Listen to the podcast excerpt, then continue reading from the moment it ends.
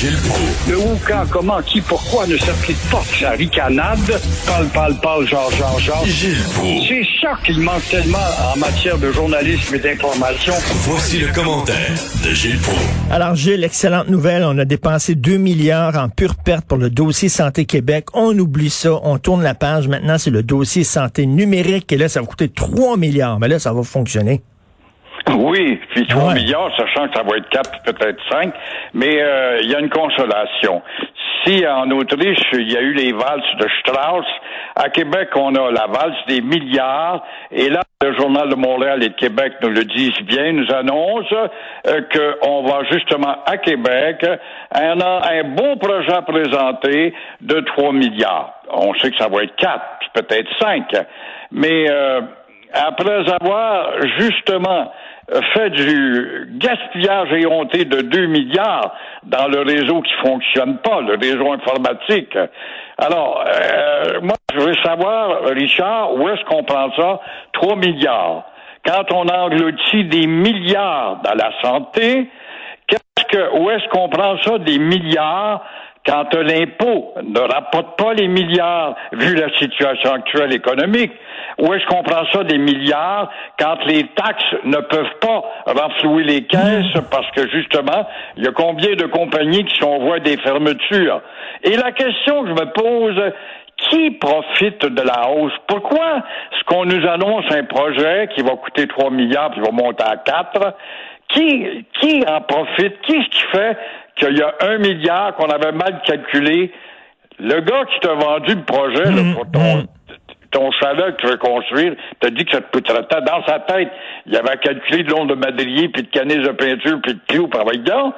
Qui profite de ça, ces hausses-là? Et ça, on n'est jamais au courant pour le savoir ou qu'on puisse porter des accusations. Mais là, Gilles, on nous apprend que le premier, là, le, le- le fameux dossier Santé Québec, là, ça n'a pas fonctionné parce que c'était pas le bon logis- logiciel ou c'était pas bon.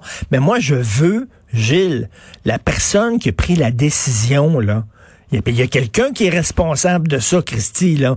Comment ça se fait que cette personne-là perd pas sa job? là? La personne qui a, qui a dit on va prendre tel logiciel, puis finalement c'est pas le bon, puis ça a tout fucké la patente. Cette Ce personne-là. Deneau-là est encore là. Si on est encore en là. Corée du Nord, c'est clair qu'on on l'aura transpercé avec un bazooka. Ça n'aurait pas été long. En tout cas, tu vois, le, ministre des Finances, tu te rappelles? Mais ici, non, non, au contraire, on va le tabletter, puis on va le mettre ailleurs, puis plus tard, il va surgir dans l'actualité. Des mauvais calculs, il n'y a que ça en politique, c'est épouvantable. S'il fallait que les astronautes, il faudra en parler à Julie Payette, dans sa capsule spatiale, soit trompé de, de calcul. Alors, des mauvais calculs, en veux-tu, on a. On en a d'autres, là. Trudeau va être bombardé de questions.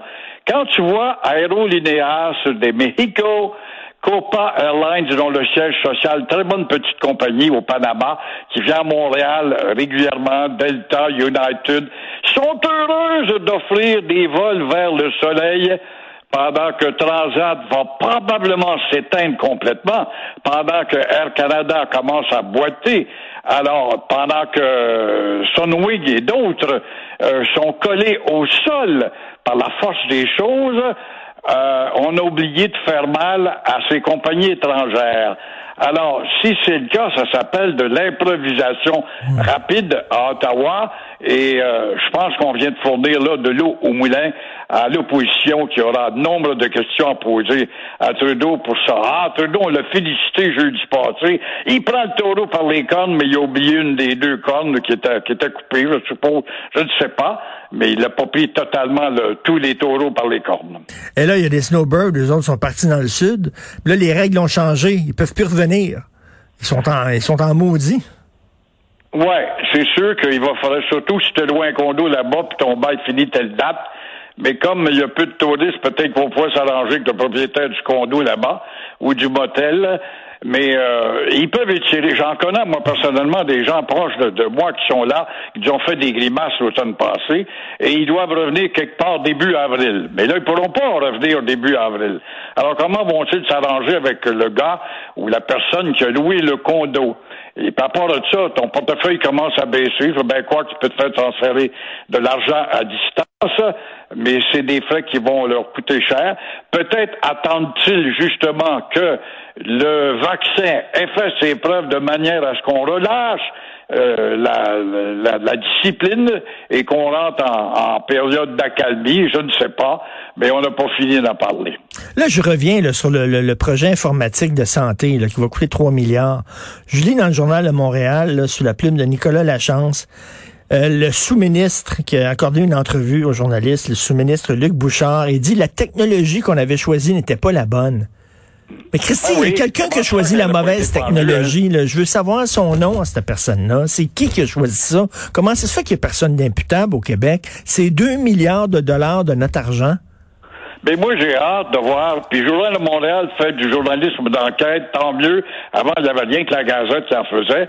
Mais voilà, justement, du journalisme d'enquête à pousser plus loin, à mettre en frontispice demain dans le Journal de Montréal et de Québec, dire voici l'imbécile qui a réussi justement à avaler la couleur de la part du vendeur d'ordinateur et l'erreur qu'il a faite. Et voici ce qu'il est devenu. Il gagne encore de temps et puis il a un job important à tel autre Je veux le savoir, ça. Ben oui, on veut le savoir. Puis comment ça se fait que cette personne-là ne perd pas sa job? Et je reviens tout le temps là-dessus. Le cafouillage de, c'était quoi, le, le, tour de 13 là, pendant la, la, la, la, tempête de neige, puis il y a des gens qui ont dû, les automobilistes qui ont dû passer toute la nuit, puis il y a même eu des morts. Euh, ça a été mal géré, c'est le déneigement. À cette époque, y a-tu quelqu'un qui a perdu sa job? Non. Exactement. Puis un des policiers responsables qui était parti euh, jouer, euh, je sais pas quoi, là, au, golf ou aux dames à quelque part dans cette boîte. Euh, on a vu ça.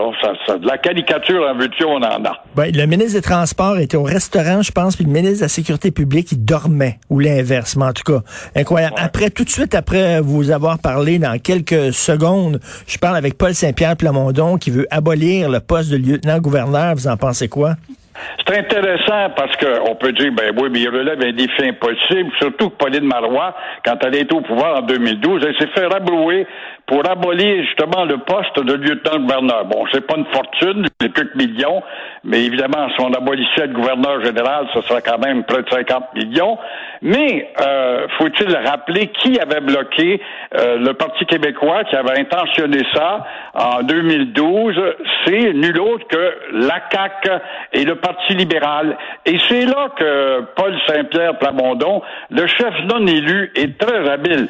Il n'est pas au pouvoir, il n'y a pas encore de, de, circonscription, mais il fait un bon job, a pas de doute, en enjoignant ses députés de dire j'allais déposer une motion. Parce que l'idée est belle. Avec, euh, il sait fort bien que ça ne sera pas adopté. Après tout, il te faut l'unanimité des communes. Il ben te faut le Sénat complet. Il te faut toutes les provinces. oublions ça pour nous débarrasser de ces symboles monarchistes qui sont complètement dépassés. Mais, mais au moins, il va avoir l'habilité de démontrer que le nationalisme de François Legault, comment va-t-il réagir? Lui qui, en 2012, a sauvé le symbole britannique, comment, lui qui se dit nationaliste à tout va, alors là, s'il rejette le projet, il va prouver une fois de plus et plus fortement que son nationalisme en est un de vernis. Oui, ça va être intéressant de voir comment la CAQ va réagir à la motion déposée par PSPP qui va être avec nous dans quelques secondes. Merci beaucoup. Bonne journée, Gilles. On se reparle demain. Au revoir.